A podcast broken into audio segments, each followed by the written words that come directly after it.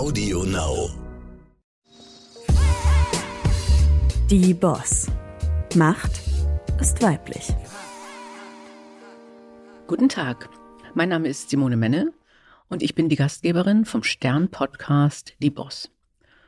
Und es ist gar nicht zu fassen, aber wir sind schon wieder mit einer Staffel durch und deswegen ist das heute die Fazitfolge, wo wir einfach mal ein bisschen reflektieren. Und äh, das hat natürlich Sarah Stendel ganz hervorragend vorbereitet und deswegen übergebe ich jetzt an Sie und dann schauen wir mal, was so alles gelaufen ist.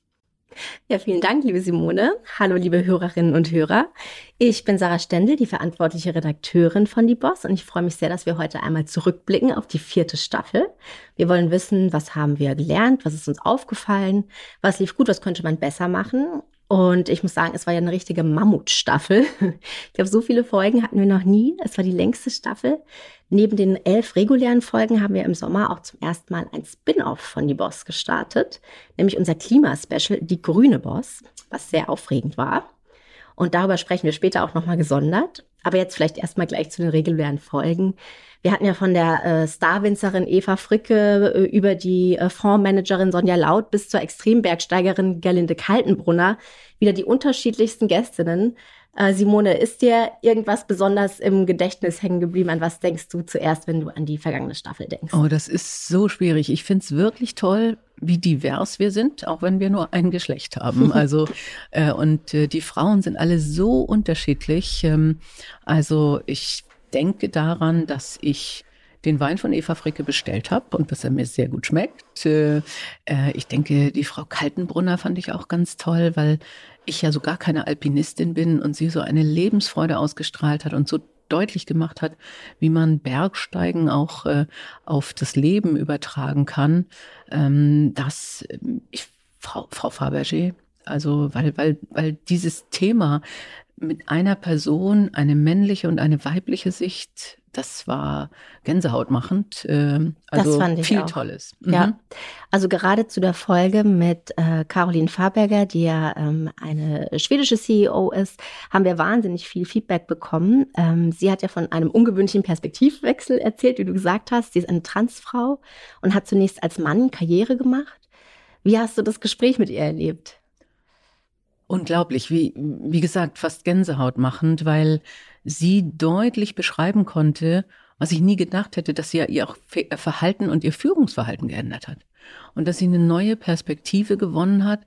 Und dieses Thema, Frauen müssen ganz viel Energie alleine schon aufbringen, um nach den Regeln zu spielen. Also ähm, vom Anziehen angefangen. Äh, wie sitze ich dann in Besprechungen? Wie formuliere ich meine Frage? Das alles Sachen sind, wie sie sagt, wo sie als Mann nie drüber nachgedacht hat. Das war so ein, so ein richtiger äh, Eye-Opener für mich. Also das äh, fand ich sehr, sehr spannend. Und Ja. auch, warum ist sie so lange in der männlichen Rolle geblieben? Was ich auch ganz wichtig finde, weil sie ja durch gesellschaftlichen Druck, durch den Druck auch des Elternhauses gesagt hat, es ist jetzt normal, dass ich Junge bin und dass ich Karriere machen muss. Und das verbindet sie auch. Karriere machen und jung sein. Also Junge sein. Und, äh, und das ist, glaube ich, auch ein ganz wesentlicher Punkt, den wir betrachten müssen, wenn wir an männliches Verhalten denken. Das fand ich auch eine der spannendsten Stellen, die du gerade erwähnt hast, ähm, als sie beschrieb, warum sie es als Mann leichter hatte in der Karriere. Wir hören da auch gleich noch mal rein. What I didn't see is uh, also my privilege as a male to just be myself every day. My morning routine uh, went on autopilot. I just grabbed the nearest suit and whatever shirt that happened to be pressed, and with or without a tie. Whether I shaved in the morning or not, it didn't really matter. I could come in the office in any mood I wanted, happy, angry, or whatever, and my authority would never be questioned. Du hast es ja auch eben angesprochen, eben dieses äh, bestimmte Verhaltensweisen zu unterdrücken, ja, weil sie als Frau als nicht passend empfunden werden, kostet Kraft, Energie. Also stimmt eigentlich das Sprichwort, ja, dass Frauen äh, doppelt so hart arbeiten müssen, um dahin zu kommen, wo Männer sind, oder? Ja, ja, also äh, gerade aus dem Gesichtspunkt fand ich das wirklich nochmal äh, ganz offensichtlich. Es ist eben nicht nur das, die Thematik, dass Frauen wenn sie Karriere machen wollen, anders um Sichtbarkeit kämpfen müssen, sondern auch eben Energie aufbringen müssen, um überhaupt in dem System zu agieren. Toll fand ich auch, dass du sie quasi alles fragen konntest. Sie hat zum Beispiel den Begriff Deadnaming ähm, erklärt, also dass viele Transgender-Personen nicht über ihre Vergangenheit sprechen wollen und ihren alten Namen auch nicht mehr aussprechen. Und dass es immer am besten ist, direkt zu fragen, wenn man nicht weiß, ähm, wie man mit so einer Situation umgehen soll. Hattest du in deinem Berufsleben mal eine Situation, wo es ein Coming-out am Arbeitsplatz gab? Nein, das hatte ich tatsächlich nicht. Ähm, es war zu meiner Zeit, äh, lange Zeit selbst das Thema Homosexualität äh, wirklich eins. Äh, und ich denke, das sehen wir immer noch, dass ähm, ähm, es schon Frauen gibt, auch in, in Großkonzernen oder im öffentlichen Leben, die sagen, nein, ich bin homosexuell, ich bin Lesbe. Es gibt viel weniger Männer, die scheuen sich, glaube ich, noch viel mehr. Also, ähm, dass ein CEO in einem Großkonzern sagt, ich bin homosexuell, ist wahrscheinlich genauso schwierig wie für einen Fußballspieler. Das ist, glaube ich, immer noch ein Tabu. Ja, über Tabus werden wir heute auch noch sprechen. Das ist mir nämlich aufgefallen, dass wir da auf viele gestoßen sind. Oh, ja. Mhm. Aber als erstes äh, wollte ich noch ansprechen, eine Sache, die wir uns vorgenommen haben, war, dass wir auch jüngere Frauen zu Wort kommen lassen. Und das haben wir nämlich eingelöst. Wir hatten mit Anna Nicole Heinrich, unsere bis dato jüngste Gästin. Sie war, glaube ich, 25 Jahre alt bei der Aufnahme. Und sie ist Präses der Evangelischen Kirchensynode. Das ist ein Ehrenamt, aber es ist auch eine Machtposition. Und ich war total beeindruckt von ihrer Klarheit, mit der sie zum Beispiel auch über das schwierige Thema Missbrauch in der Kirche gesprochen hat. Sie hat da gesagt, dass sie ähm, das in den Gemeinden häufig noch als Tabu empfindet und ähm, sie sehr, ja, sie sich sehr damit beschäftigt oder das beschäftigt sie sehr. Wir hören noch mal rein, warum. Natürlich, weil ich den Anspruch habe, das jetzt auch in meinem Leitungsamt mitzugestalten aber eben auch, weil ich jetzt in einem höheren Maße Kontakt zu Betroffenen habe, die mir nochmal wirklich ganz ungefiltert vor Augen führen, welcher Schaden ähm, von Kirche Menschen zugefügt worden ist. Und dass das viele Leid, was da entstanden ist, nicht zu lindern ist. Und dass es wichtig ist, dass wir dieses Unrecht aufarbeiten. Mhm. Aber dass wir nicht den Anspruch haben können, dass uns irgendjemand verzeiht, was da passiert ist. Also das war bei mir auch so ein Gänsehautmoment äh, während der Aufnahme damals. Ich fand, das waren sehr starke, klare Worte von Frau Heinrich. In der Regel bekommen wir aber ja junge Arbeitskräfte erst äh, viel, viel später im Berufsleben äh, überhaupt die Chance, äh, solche Verantwortung zu übernehmen. Ist das ein Fehler? Brauchen wir mehr junge Menschen in Führung? Ja, ich glaube schon. Also da sind wir ja wieder beim Thema Diversität. Ich stelle fest, dass äh, junge Menschen viel klarer sind manchmal in ihren Aussagen und da auch mutiger sind. Ähm, und ich meine, ich bin ja jetzt inzwischen fast 62, bei mir dann immer schon kommt, oh, dann musst du das bedenken, dann musst du das bedenken und das kann natürlich hinderlich sein. Und die Mischung macht's wahrscheinlich, weil wenn man mit wenig Erfahrung einfach immer sagt, was man denkt oder immer macht, was jetzt momentan einem spontan einfällt, ist es natürlich auch gefährlich. Ähm, aber die Mischung wäre toll und äh, da würde ich wirklich dafür plädieren, das auch zuzulassen. Da gab es ja auch eine Diskussion, wenn sollte es Doppelspitzen geben mit jüngeren und älteren Personen. Was meinst du, werden die dann gleich bezahlt? Sollten die dann auch gleich bezahlt werden? Ja, das denke ich schon. Also es sollte Leistung bezahlt werden. Mhm. Es darf nicht äh, Ehrenringe, Baumringe bezahlt werden. Also das, das finde ich wirklich wichtig, nicht? Dass wirklich gesagt wird, wie ist eine Position beschrieben, was wird in dieser Position geleistet und dementsprechend sollte auch die äh, Bezahlung sein. Dieser Generation, der Generation Z, wie man ja sagt, wird ja oft vorgeworfen, dass sie zu viel wollen. Zu viel Geld, zu viel Verantwortung zu schnell, aber auch mehr Freizeit. Nun steuern wir gerade auf einen großen Fachkräftemangel zu und Arbeitnehmer sind in einer zunehmend besseren Position. Und bei uns in Deutschland hat Sigmar Gabriel ausgerechnet jetzt die Idee, die 42-Stunden-Woche wieder einzuführen. Was hältst du davon, Simone? Ich, ich halte von der 42-Stunden-Woche nichts. Ähm, ich könnte mir allerdings vorstellen, dass alle länger arbeiten müssen, weil wir einfach äh, durch die Finanzierung der Rente ähm, natürlich momentan viel länger Lebenszeit finanzieren müssen. Menschen werden viel älter als früher. Und wenn man dann mit 60 aufhört äh, und viele werden 90, äh, dann, dann ist das ein Gap. Und ich kenne auch viele Menschen, mich eingeschlossen, die sagen, ich will aber mit 60 nicht nichts mehr sein und, und zu Hause sein und Fernsehen oder den Garten machen, so schön Gartenarbeit ist. Äh, und das könnte ich mir schon eher vorstellen. Und wir müssen natürlich wirklich auch in der Hinsicht neue Technologien wahrnehmen, die uns auch viel abnehmen können. Und das war ja immer die Angst. Oh, neue Technologie kostet Arbeitsplätze. Das ist ganz altes Denken. Wir müssen sagen, toll, neue Technologie kann uns Arbeit abnehmen, weil wir sind zu wenige, die die Arbeit tun können. Das ist das eine, neue Technologien. Äh, ein anderer Hebel wäre doch auch die Frauenförderung, oder? Absolut, das wird, wird definitiv gesagt. Also ein interessanter Aspekt ist, ähm, äh, in Schweden in den 70er Jahren hat man ja all diese Regeln, Ehegattensplitting, Rente, äh, auch Kinderbetreuung umstrukturiert, weil man Ressourcenmangel hatte, weil alle gesagt haben, wir brauchen die Frauen an, der, an den Arbeitsplätzen. Und genauso ist das natürlich jetzt äh, auch bei uns. Und äh, das denke ich schon, dass man, dass man das versuchen sollte. Eine andere Sache, die wir diese Staffel erfüllt haben, ist ein spezieller Wunsch, der von den Hörerinnen kam. Und zwar sollten wir auch mal eine Influencerin einladen. Und das haben wir gemacht. Wir hatten die Influencerin Luisa Della zu Gast. Simone, da sind ja zwei Welten aufeinander geprallt. Folgst du überhaupt irgendeiner Influencerin im Netz? Nein. Nein, tatsächlich nicht. Also wenn man nicht äh, die äh, Knucklebum Farm dazu gelten könnte, das ist eine ähm, junge Farmerin, die regelmäßig ihren Emu äh, und ihre Kühe vorstellt. Die kenne ich auch, die sind süß. Die sind herrlich. Also, Emanuel, don't do it. Es ist herrlich. Es gibt jetzt T-Shirts schon davon. Aber nee, ich folge keiner Influencerin.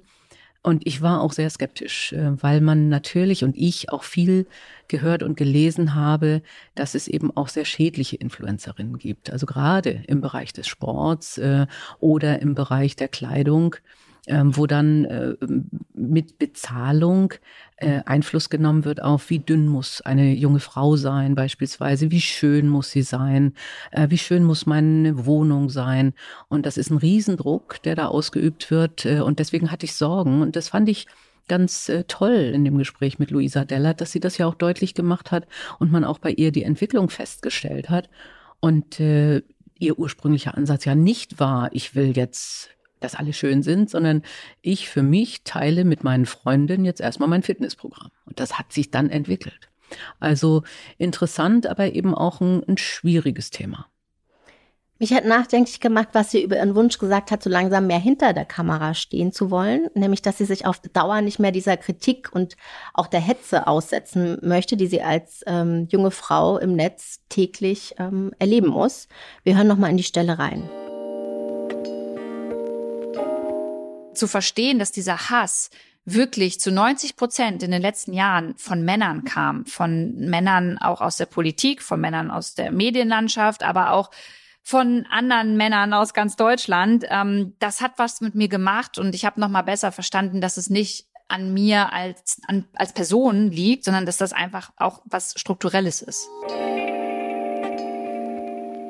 Ich fand das ziemlich erschreckend, denn es zeigt, wie schwer es Frauen gemacht wird, öffentlich Raum einzunehmen. Simon, ich glaube, du hast ein dickes Fell, oder? Wie, wie hast du dir das antrainiert?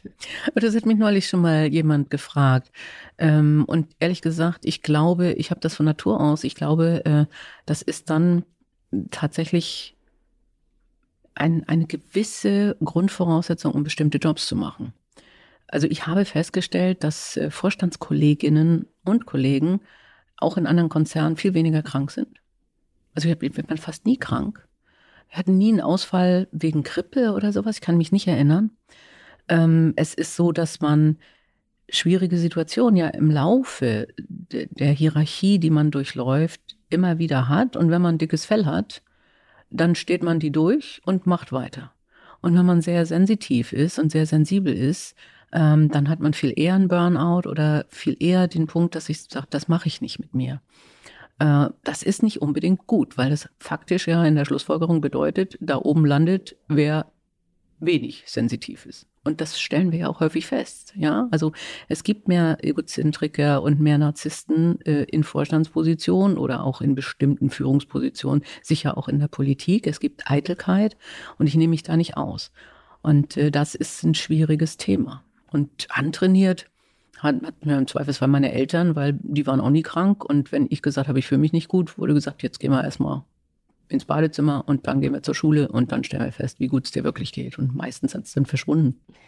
Ich fand es bei Luisa Dellert ja auch ähm, dann ganz nachvollziehbar, was sie gesagt hat. Sie hat sich ja nicht komplett zurückgezogen, sondern sie hat sich gedacht, sie findet ihren Weg und empowert jetzt andere Frauen ähm, hinter den Kulissen, um genau das zu machen, damit man eben nicht das Problem hat, dass äh, zu wenige Frauen wieder die Sichtbarkeit haben oder den Raum einnehmen.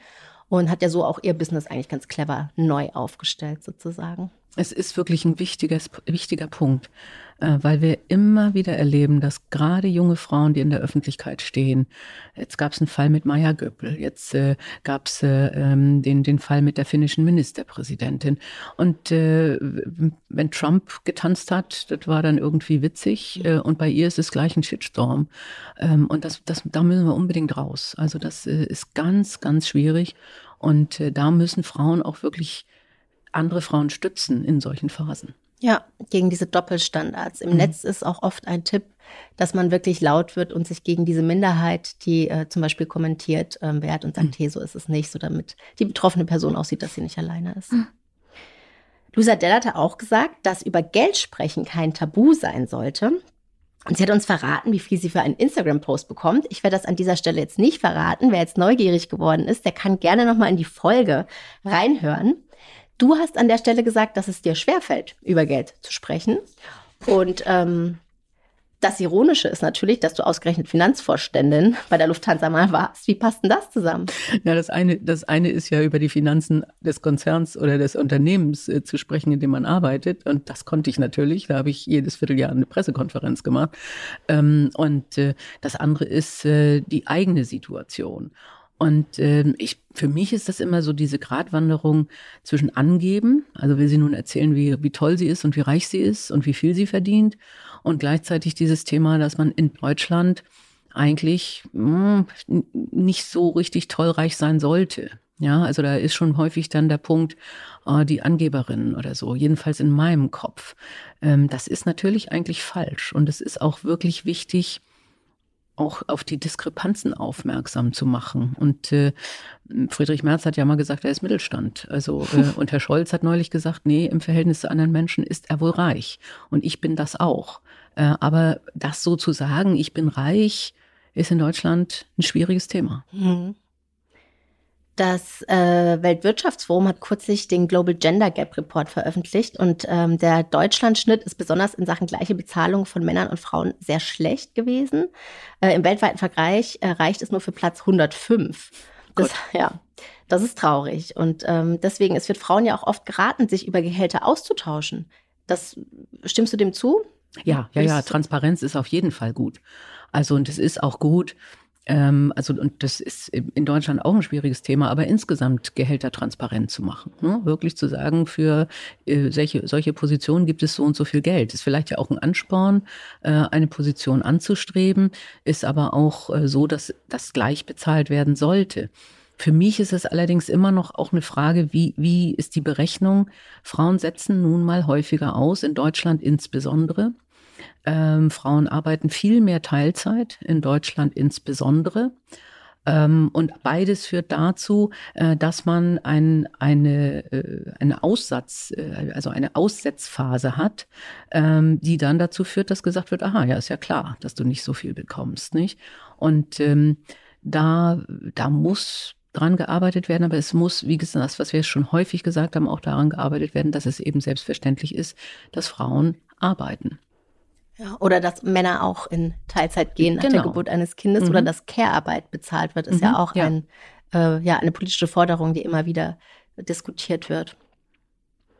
Wir haben diese Staffel sehr oft über Geld gesprochen, zum Beispiel mit der Fondsmanagerin Sonja Laut, die für sage und schreibe 1,6 Billionen Euro an Kundengeldern verantwortlich ist. Also das kann ich mir schon kaum mehr vorstellen. Oder aber auch mit der Drehbuchautorin Annika Decker. Und sie hatte den Mut, die Produktionsfirma von Till Schweiger zu verklagen um eben eine gerechtere Bezahlung zu bekommen, weil sie gesagt hat, das war nicht fair, was damals in meinem Vertrag stand. Wir hören mal rein, was sie zum Thema Geld gesagt hat. Ich habe nur gelernt, für mich, Geld ist Respekt. Geld ist eine Form von Respekt. Die Bezahlung ist eine Form von Respekt. Und wenn ich wirklich merke, jemand hat mich jetzt zwei, drei Gehaltsverhandlungen nach richtig verarscht oder auch nur bei einer so richtig doll, ich, ich bin meistens relativ ehrlich und sage, hör mal zu, äh, du hast jetzt mit meinem Anwalt gesprochen oder wir haben jetzt mal vorgeplänkelt. Ich finde das nicht angemessen und nicht fair und äh, ich werde mich umschauen. Hm. Und da muss man das aber auch machen. Und Annika Decker ist diesen Schritt gegangen, obwohl es auch für sie berufliche Nachteile bringen konnte. Sie hat eventuell erstmal auf Aufträge und Geld verzichten müssen. Hast du schon mal auf ein höheres Gehalt verzichtet oder auf die nächste Stufe, weil du dachtest, nee, das stimmt was nicht, das ist nicht richtig? Ich habe einmal auf einen Bonus verzichtet, weil, ähm, weil meine Mitarbeiter keinen Bonus bekommen haben und ich gesagt, es kann nicht sein, dass ich einen Bonus bekomme, wenn meine Mitarbeiter keinen Bonus bekommen. Und ähm, ich hatte ja einmal diesen Karriereknick und äh, da bin ich auf eine niedrigere Hierarchiestufe gekommen, wo es auch bestimmte Privilegien dann nicht mehr gab. Und da haben mir viele gesagt, die meisten Männer hätten da verhandelt und hätten gesagt, okay, ich nehme den anderen Job, aber nicht weniger Geld oder weniger Privilegien. Ähm, ob das stimmt, weiß ich nicht. Ähm, aber es war wohl ziemlich offensichtlich, dass ich da eine der ersten war, die das dann akzeptiert hat. Ärgert dich das? Nee, überhaupt nicht, weil ich es fair finde. Wir haben ja eben gesagt, äh, es soll nach Leistung bezahlt werden. Und ich habe natürlich dann eine Position angenommen, die zwar in Paris war, äh, die aber weniger Verantwortung war und äh, weniger Einfluss. Äh, und äh, deswegen war sie in dem Sinne weniger schlechter eingestuft. Und es wäre ja unfair den anderen Kollegen, die ähnliche Jobs gemacht haben, wenn ich dann plötzlich mehr gekriegt hätte, nur weil ich mal was Größeres war. Zu Annika Decker haben wir einen Hörerinnenkommentar auf LinkedIn bekommen, den ich schön fand, den werde ich einmal vorlesen. Es braucht Frauen wie Annika Decker, die sich trauen, neue Wege zu gehen und sich mutig das Recht erkämpfen, auch wenn es mit eigenen Nachteilen verbunden ist. Denn was wäre die Alternative? Ein weiter so? Mit allen Nachteilen für sich selbst und die Branche auf alle Ewigkeit? Ich habe großen Respekt vor ihrem Mut und dem Weg, den sie bestreitet. Unbequem zu sein sollte eine Auszeichnung werden. Wir benötigen mehr unbequeme Frauen und Männer in Führung, die unbequeme Frauen für ihre Qualitäten in Aufsichtsräten, Vorständen und Führungspositionen schätzen, einstellen und befördern. Dieses Thema unbequem sein. Kennst du das Gefühl und äh, wann warst du das letzte Mal unbequem? Das ist jetzt eine gute Frage, weil ich natürlich momentan ziemlich selber gestalten kann, was ich tue. Ähm, ich war definitiv als Vorständin unbequem für meine Kollegen. Äh, und da gehört es auch wirklich dazu, äh, weil man sollte sich Entscheidungen nicht leicht machen und einfach durchwinken. Insbesondere, wenn man für die Finanzen zuständig ist, hatte ich da natürlich wirklich dann auch einen Punkt, wo ich gesagt habe, das geht jetzt nicht, das können wir uns nicht leisten.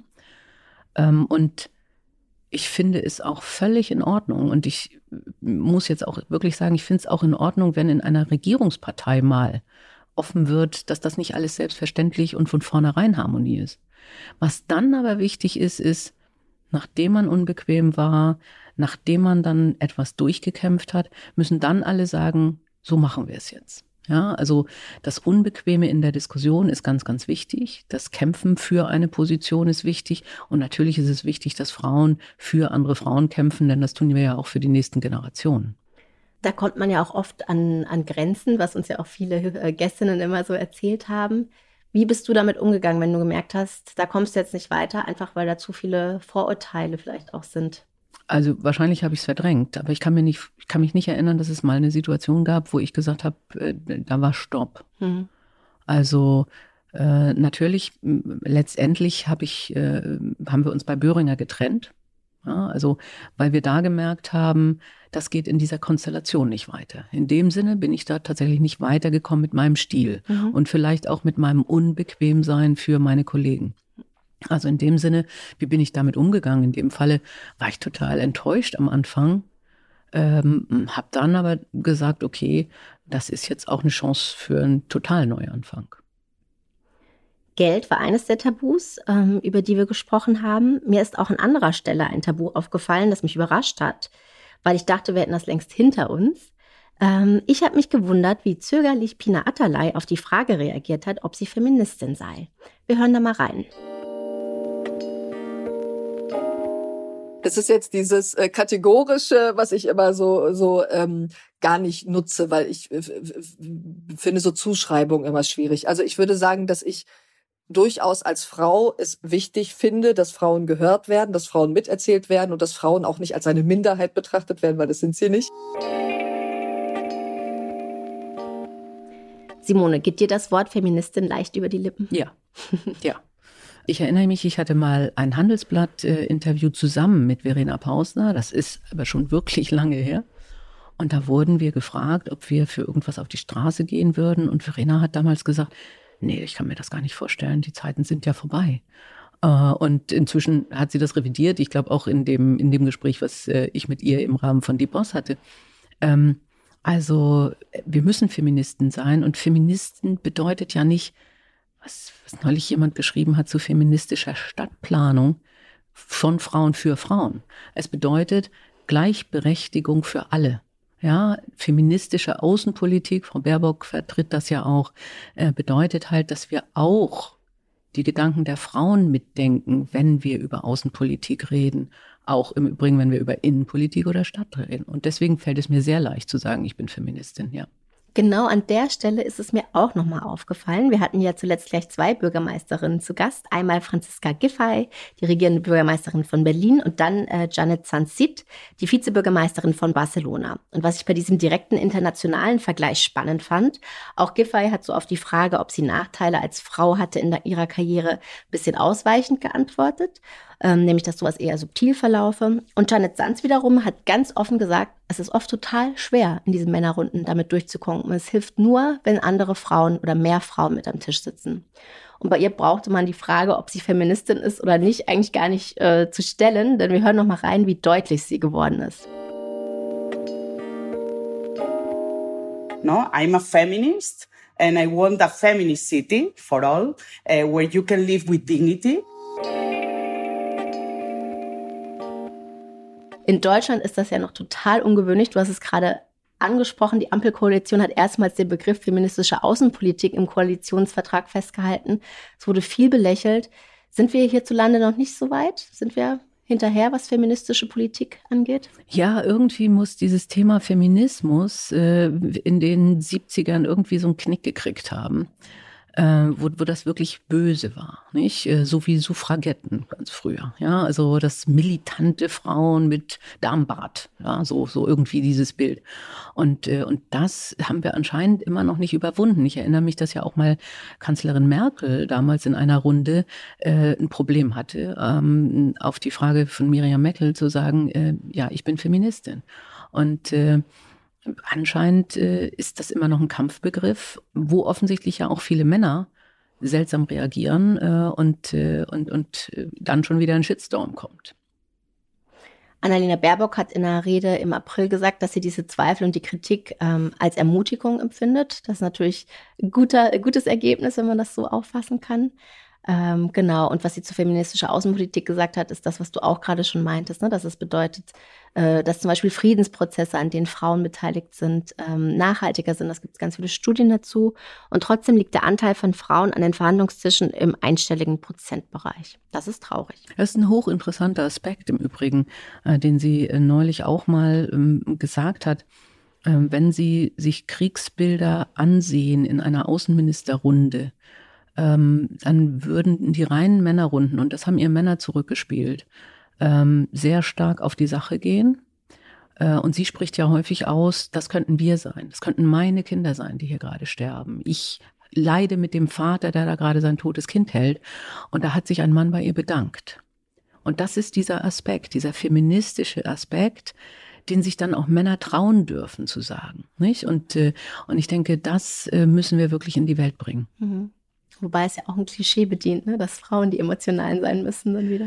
Ja, aber der, der Punkt ist tatsächlich, dass Frauen sich in dem Sinne es trauen dürfen, die Männer sich nicht trauen, außerhalb ihres Klischees, ich bin ein taffer Mann, zu agieren. Und Frauen es dann den Männern ermöglichen, aus ihrem männlichen Klischee herauszutreten. Mhm. Und, äh, und das ist eine Chance. Wir müssen eigentlich müssen wir doch an die Männer ran, Simone, oder? Nicht an die Frauen. Mich hat neulich mal jemand angesprochen, hat gesagt, lad doch bitte mal Männer ein. Und ich gesagt, das passt nicht zum Titel. ähm, aber natürlich, ja. Ähm, also und das Tolle ist ja, es gäbe, glaube ich, viele tolle männliche Gesprächspartner, die auch Feministen sind, die sich auch als solche bezeichnen und die täglich dafür kämpfen. Ja, und die vielleicht dann ähm, Vorbild für andere werden und andere mitziehen, weil dass, Genau. sich, dass sich die trauen, das zu machen, das ist immer noch eine Minderheit. Dazu passt auch noch ein äh, Hörerinnenlob, was wir via LinkedIn erhalten haben. Meine Lieblingsfolgen sind die mit nicht-deutschen Liederinnen, die den Führungsetagen in Deutschland immer noch mal extra den Spiegel vorhalten und aufzeigen, wo das Selbstverständnis von Frauen in Führungspositionen in anderen westlichen Ländern längst angekommen ist und wo wir in Deutschland noch einen weiten Weg zu gehen haben. Ja, ich fand den internationalen Aspekt auch gut. Also ich weiß ehrlich gesagt nicht genau, ähm, ob wir jetzt viel weniger die englischen Folgen hören, ähm, weil das natürlich noch mal eine andere Hemmschwelle Nee, ist. ist kein Unterschied. Okay, Mhm. das finde ich toll, weil das ermöglicht uns natürlich auch noch mal ein bisschen den Spielraum für Gesprächspartnerinnen Ja. äh, zu erweitern. Ähm, ich war aufgeregt vor dem Start unseres Specials und wir haben uns ja was Neues ausgedacht und was Neues getraut und haben die grüne Boss erfunden und haben dafür drei Folgen lang mit erfolgreichen Frauen gesprochen, die ihre Macht im Kampf gegen die Klimakrise einsetzen. Was war dir bei den Folgen wichtig? Ja, auch da rauszukommen aus, ach, das sind ideologische Frauen oder das sind äh, naive ähm, Naturkämpferinnen und Bäumeumarmerinnen, sondern wirklich auch ganz deutlich zu machen, es sind häufig ja Wissenschaftlerinnen oder Frauen mit einem sehr deutlichen und klaren Standpunkt, die auch durchaus das Thema Wohlstand und Wirtschaft nicht ausblenden, sondern sagen, ja, natürlich brauchen wir das und wollen wir das für die Gesellschaft. Wir wollen nicht zwangsläufig auf alles verzichten, aber wir brauchen Lösungen dafür. Und wir, wir drei wollen an diesen Lösungen arbeiten. Und davon gibt es auch noch ein paar mehr. Hm. Ja, die Frauen, die wir gefunden haben, hätten auch unterschiedlicher nicht sein können. Dafür haben wir auch viel Lob bekommen von Ihnen, liebe Hörerinnen und Hörer. Vielen Dank dafür an dieser Stelle. Ähm, die Juristin Abir Haddad hat uns etwa erklärt, warum unsere Gesetze nicht für die Zukunft ausreichen. Und sie hat den schönen Satz gesagt, ich liebe unser Grundgesetz. Das hat mich sehr überrascht, denn sie war überhaupt nicht trocken bei ihren Ausführungen und es gab viele starke Bilder. Ähm, ja, etwa, dass wir unsere Kinder und Enkelkinder gerade über die Klippen werfen, wenn wir so weitermachen. Ähm, Maya Göpel hatte ein anderes Bild, und zwar das von einem durchgedrückten Gaspedal, aber mit leerem Tank, was wir gerade fahren. Und mir ist von ihr der Satz in Erinnerung geblieben, wir haben kein Umweltproblem, wir haben ein Gesellschaftsproblem. Und dazu hat uns eine Leserin geschrieben, was für ein starkes Statement und das macht sowas von Sinn. Die Umwelt hat nämlich kein Problem, wir allerdings schon und dafür können wir Lösungen finden. Ohne durch erhobenen Zeigefinger Menschen abzulöschen, sondern durch wirklich praxisnahe Lösungen an den relevanten Stellschrauben. Was sind diese relevanten Stellschrauben, deiner Meinung nach? Ah, Die können alles Mögliche sein. Ich fand äh, es gut, ähm, was äh, ich neulich gehört habe von dem Herrn, der immer die Wettervorhersage macht. Ähm, ich kenne den Namen nicht, weil ich keinen Fernseher habe, aber ich habe das Interview gehört. Und er hat gesagt, wir müssen pragmatisch, jeder kann etwas tun und jeder sollte etwas tun. Es gibt nicht die eine große Lösung. Und, äh, und ich finde es gar nicht zynisch, wenn jetzt gesagt wird, die Situation derzeit zwingt uns ja dazu zwingt uns dazu, mal drüber nachzudenken, wie viel Kleidung brauche ich eigentlich wirklich noch? Bleibe ich, brauche ich das nächste T-Shirt und brauche ich es ganz günstig, weil ich weiß, wo wird's gemacht? Ähm, wie, wie toll leben wir auch hier in Deutschland, wenn ich das vergleiche mit Situationen jetzt in Afrika oder in Pakistan.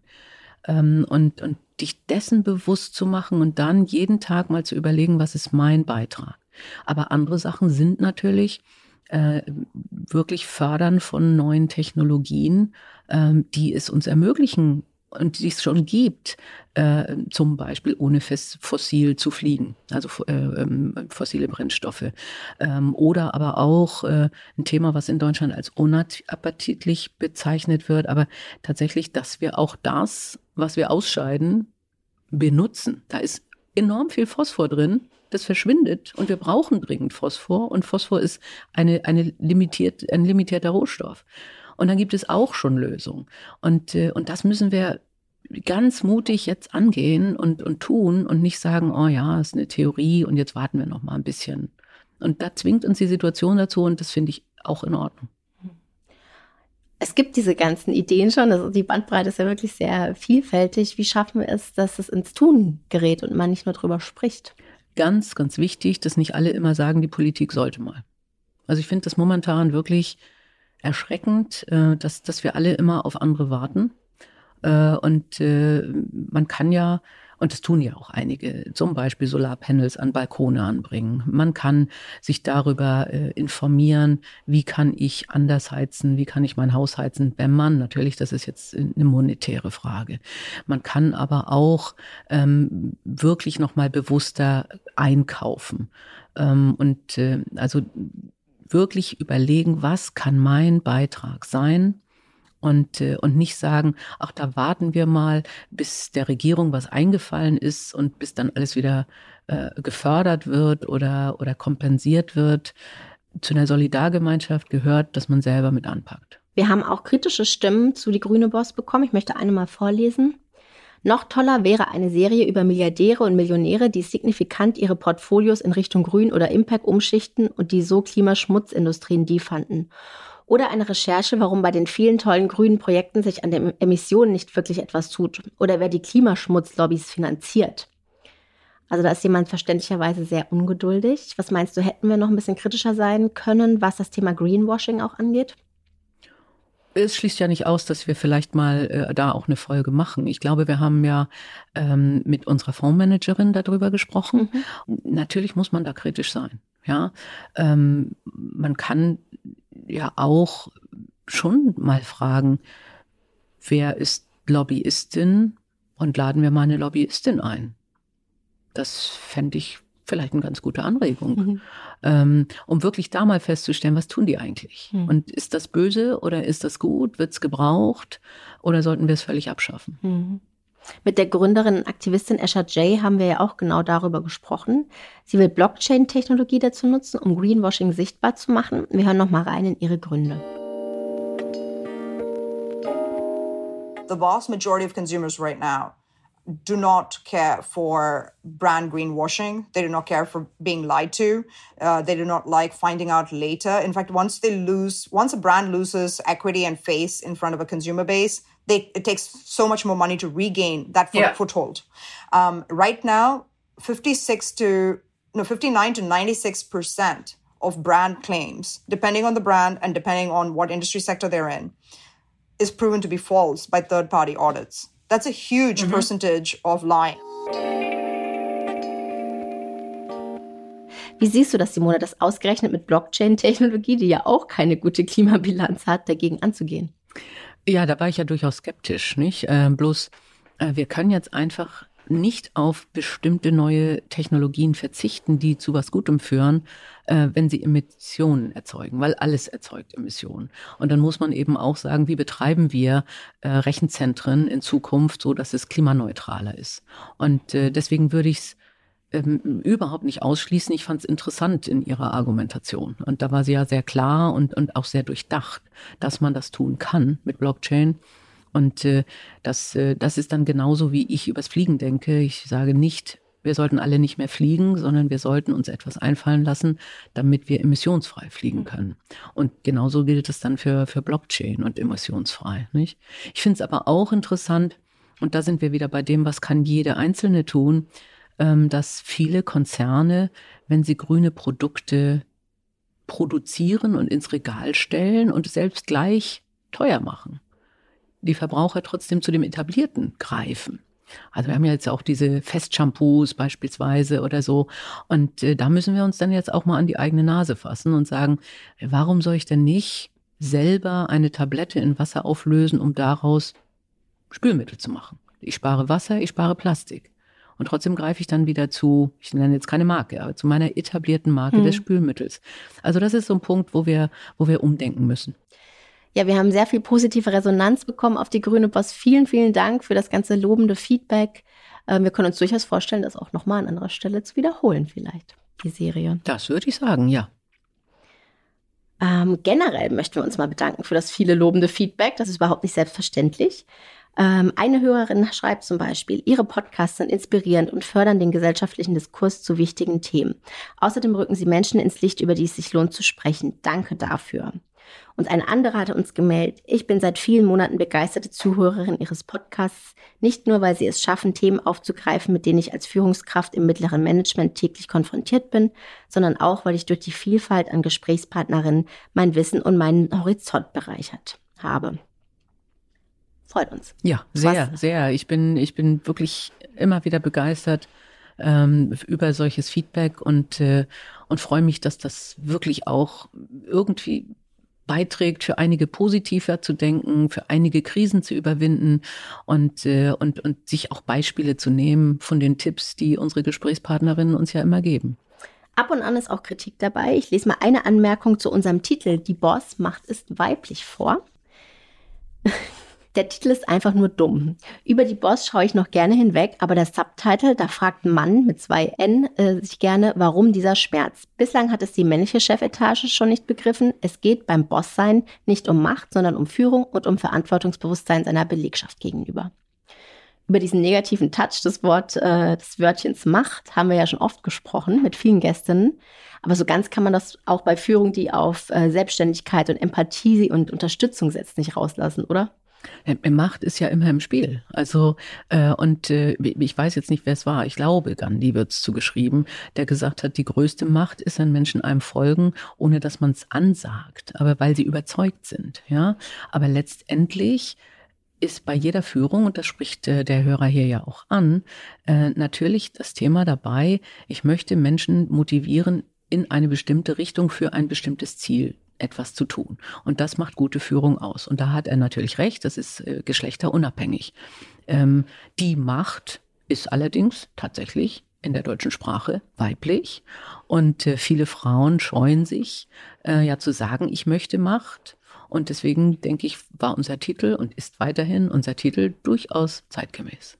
Vielen Dank an Sie, liebe Hörerinnen und Hörer. Schreiben Sie uns weiterhin fleißig an dieboss.stern.de. Wir freuen uns über Ihre Gedanken und Themenanregungen und abonnieren Sie doch auch unbedingt unseren Newsletter auf stern.de slash dieboss.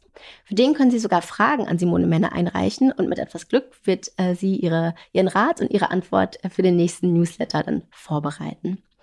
Und an der Stelle auch mal Danke an das ganze Team, das uns diese Staffel über wieder bei Die Boss begleitet hat, an Franziska Vollstedt, Alexander Zebisch, Loren Rahl und Isa Heil. Und übrigens, eine der erfolgreichsten Folgen war die Folge mit der Winzerin Eva Fricke. Und ich muss auch immer an sie denken, wenn ich jetzt äh, vor dem Weinregal im Supermarkt stehe und mir die Bio-Siegel angucke, wie sie gesagt hat, das ist so wichtig, dass man darauf achtet. Du hast gerade gesagt, du hast ihren Wein schon mal kosten können. Ja, der schmeckt? Der schmeckt. Ich kann das nur empfehlen, ja.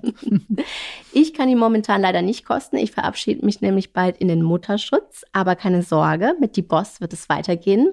Simone, wir freuen uns total, dass du weitermachen möchtest, dass es eine fünfte Staffel geben wird.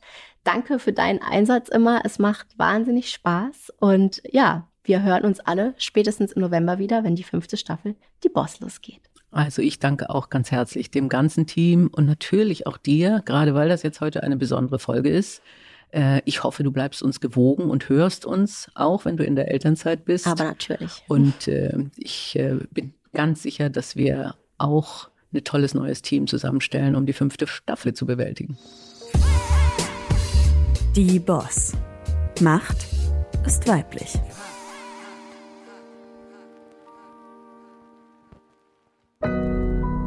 Audio Now.